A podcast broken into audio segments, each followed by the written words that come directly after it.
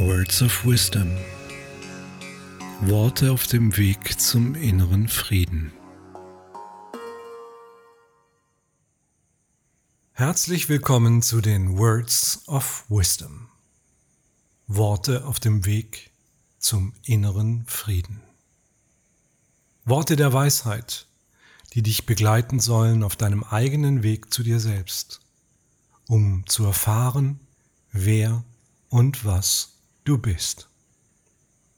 Das hört sich zunächst vielleicht etwas seltsam an, denn du weißt doch, wer du bist. Du hast doch ein sehr genaues Bild von dir und du kennst doch das Gesicht, das dir im Spiegel entgegenblickt. Denkst du. Doch ist das alles, was du bist? Ich bin hier, um dich neugierig zu machen. Neugierig auf etwas, was du noch nicht weißt, weil man es weder durch Glauben noch durch Denken erlangen kann. Etwas, von dem du noch nicht die geringste Vorstellung hast, weil es gar keine Vorstellung ist. Es ist etwas jenseits des Sichtbaren, des Hörbaren, des Greifbaren, jenseits der Welt, wie du sie kennst. Es ist die Welt in dir.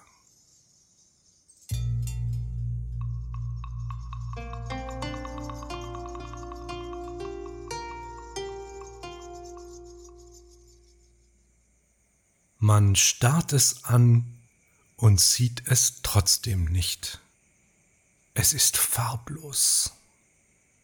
Man lauscht ihm und doch hört man es nicht. Es ist lautlos.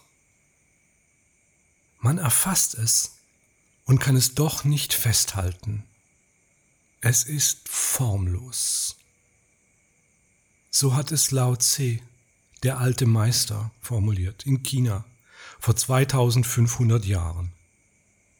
Was er sagt, ist eine Poesie, um in Worten auszudrücken, dass man die Weisheit der höchsten Erkenntnis mit dem Verstand nicht greifen kann.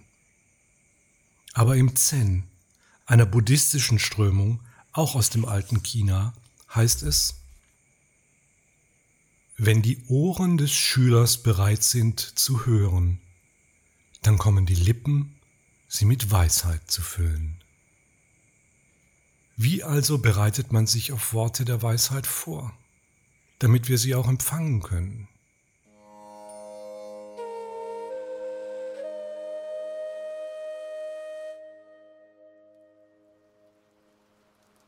Du musst dich nicht anstrengen.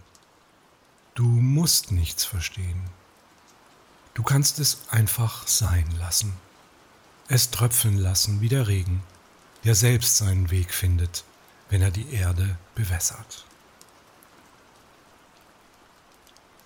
Nur offen muss er sein, der Grund. In Stein geht nichts hinein. Am besten hörst du das, was ich sage, mit Kopfhörer und geschlossenen Augen, denn dann lenkt dich nichts im Äußeren ab und wir treffen uns im Inneren und sind uns nahe. Ich rede meditativ, mit Pausen zwischen den Sätzen. Das ist eine Praxis der alten Weisheitslehrer des Ostens, die ich lernen durfte. Gerade auf diese Pausen solltest du deine Achtsamkeit richten, denn darin kann sich der Inhalt ganz entspannt in dir entfalten.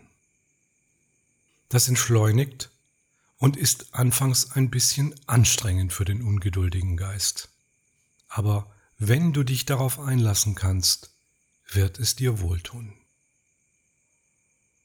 Manche Sätze gründen tief. Du kannst dir jede Folge mehrmals anhören und wirst dabei immer etwas Neues für dich entdecken.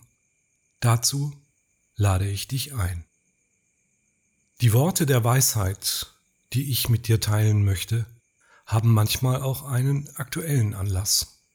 So beginne ich diese Erzählungen im März des Jahres 2020, genau zu Beginn des Corona-Ausbruchs, der das vorherrschende Thema dieser Tage ist. Ich werde einige Aspekte dieser ungewöhnlichen Situation kommentieren, aber was ich zu sagen habe, ist zeitlos, wie die alten Weisheitslehren selbst, die niemals an Wert verlieren.